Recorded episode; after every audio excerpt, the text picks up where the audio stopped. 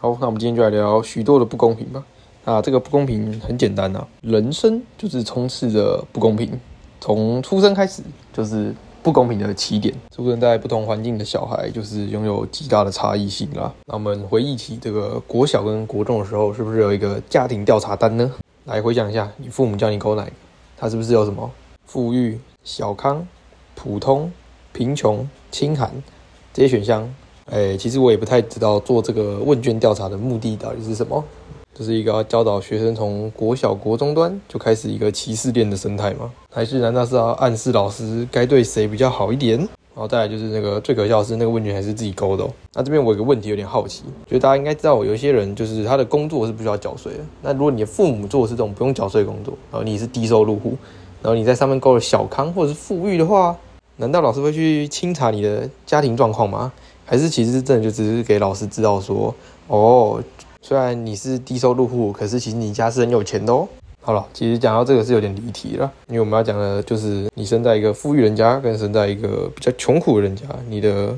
人生真的是会有很大的差异性的。当然，你就算是生活在一个比较穷苦的家庭，你也不用难过。你看看我们的阿扁，也是从三级贫户，最后考到台大法律，然后成功当上总统的。看看王永庆，他家原本也没有很有钱，但他最后也是靠着自己努力，然后当上台塑集团的董事长啊。哦，这种话应该大家都听过不少吧？是这样没错啦，的确是有些人可以靠着努力，然后最后成功翻身，但那根本就是极少数的人吧？能举出的例子根本没几个吧？那我们再来听听另外一个数据好了。台湾大学的学生呢，百分之三十是台北市的学生，百分之二十一是新北市的学生，百分之八十四是来自台湾六都的学生。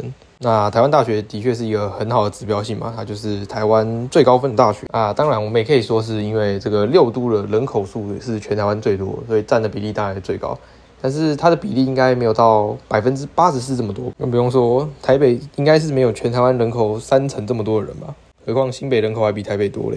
所以我们先不要论你家有没有钱啊，光是教育资源的分配就已经不公平了。而且，就算你是生在台北，也不是所有资源都是平等哦。因为每年都有超多的家长要把孩子想办法挤进那种明星学校、迁学区啊、借户籍啊等等各种手法层出不穷，就是为了把孩子挤进去嘛。那或许你也是被挤进去的其中一个，或许你根本也不想要念那种明星学校，因为通常压力都蛮大的。那我个人是在社区学校出来啊，就是那种一个班只有二十个人的那一种，所以可以活在一个舒适圈。这个舒适呢？除了排名上的舒适，还有人口上的舒适啊！我们教室超空的，在那个后阳台还可以玩纸棒球嘞。纸棒球大家应该都玩过吧？就是拿着那个考卷嘛，然后揉成一坨纸团，然后就拿支雨伞啊，或者是课本，把它卷一卷，然后打棒球的那一种。好，这些以后有机会我们再做一集分享我国中的趣事之类的。那我们讲回明星国中的部分。这明星国中呢，大概分成两种啊，一种就是真的升学超级强，然后呢也是榜单都开的超好的那种。另一种呢，就是完全中学。大家想过，完全中学本身也是一种不公平吗？凭什么他在那边就读，他可以用的比别人还要低很多，其实真的低蛮多的分数，然后直接直升？我自己念就是完全中学的高中啦，然后我们那一届会考分数跟直升的差四分呐，哎，四分呢，四分都可以在一个 B 加加了。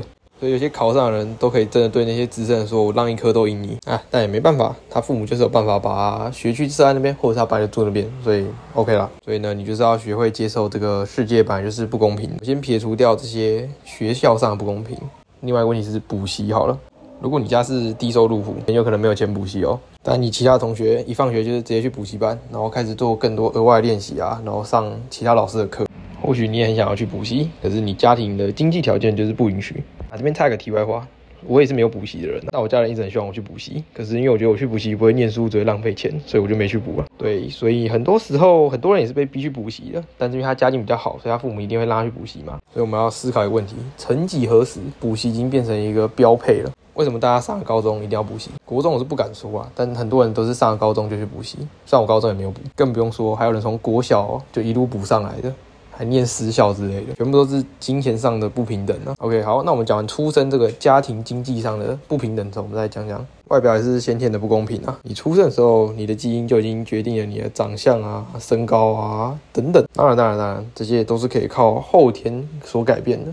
这个后天改变的方法呢，也蛮容易的，蛮容易的，就是花点钱动动个手术啊，就可以改善这个状况啊。不动手术呢，也是有别的方法，像是懂得打扮啊。会化妆啊，或者是设计一些造型之类的。但世界就是这么不公平，有些人就是天生丽质，长得好看或长得很可爱，所以他的市场就是很好嘛。长得帅的也很多啊，长得漂亮也很多，所以这样也是挺不公平的啦。那再有就是讲到一个可能有点争议性的不公平的问题好了。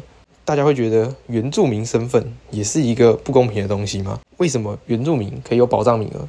为什么原住民可以有一点三五倍的分数加成？啊，这个我当然懂嘛。你说他们以前受到政治迫害啊，然后各种的可能不合理的对待之类的，那那也是他们前一辈的人所受到的对待。然后你说，那我们要弥补，然后弥补在他们后代身上，那这样是不是直接就是无条件上报？如果是说那种立法委员要保障名额，我是可以理解啊。因为毕竟少数民族就是需要一些人来代表他们发声嘛。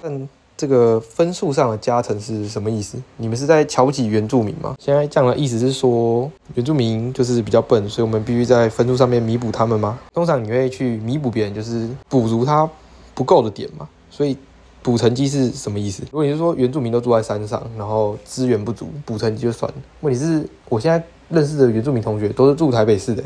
我觉得大家的起跑点应该算是一样的吧。当然，当然，我我这些言论就是没有歧视原住民，我反而是觉得说，就是就是因为大家都是一样的，所以才不应该要有分数的加成吧。所以就我个人立场，我是可以认同离岛保障名额，但我比较不能认同的是原住民保障名额。好，最后我想讲到是天分上的不公平。相信大家都就是有遇过很多人，他可能读书超厉害，完全不用看书就可以考得比别人还要好。没错，就是在说我自己。好啦，我也不是这样讲。那当然那些都是比较出来吧。那我讲我自己个人的经历，这样。我说以前我高中的时候是没有补习的嘛。那我念的高中应该也不算太差啦，也算是台北市至少有中段的高中。那我在考试的时候呢？基本上我是不会带课本回家的，就是很多人都会说自己回家没有念书啊，然后最后都考得很好，这种人大家应该都有遇过了。但是我跟别人不一样的地方是，我是真的不会念书。那你当然想说啊，每个人都把这样讲，他们说自己不会念书的人都把是回家偷念之后，然后说自己没有念书。好，所以呢，为了杜绝掉我偷念可能性，我把所有课本都留在学校那里了。没错，我在回家的时候，我还确认我的包包是完全净空的，我才会放心的回家。然后之前就有同学回家的时候，我问他说：“啊，你怎么看起来那么累？”他说：“哦，我书包很重啦，带一堆书要考试了。”说：“那你要不要看我的书包？”那我书包里面是真的什么都没有，所以我是真正贯彻不念书主义的，因为我是就算想念也没有书可以念啊。然后到了要考试的时候，我还是考得比别人好。然后附带题我也讲过，我是没有补习的。然后他们很多人都有补习，但最后还是考比我烂。但我知道比我聪明的人也是非常多，不然的话我就不会只在一个社区高中。所以你所认为的不公平，其实都只是你自己比较出来的。好比说打球的时候，一定有些人就是因为他的身材的关系，所以他打某些球打起来就是非常容易上手，然后很快就学会，然后很快变超强。然后你可能练超久，还是完全打不赢那些可能刚练没几天的人。所以很多时候天赋上的差距是真的蛮大的。但我想讲的是，有时候其实某些差距。你认为是天赋上的差距，可是有时候是可能也不是这样。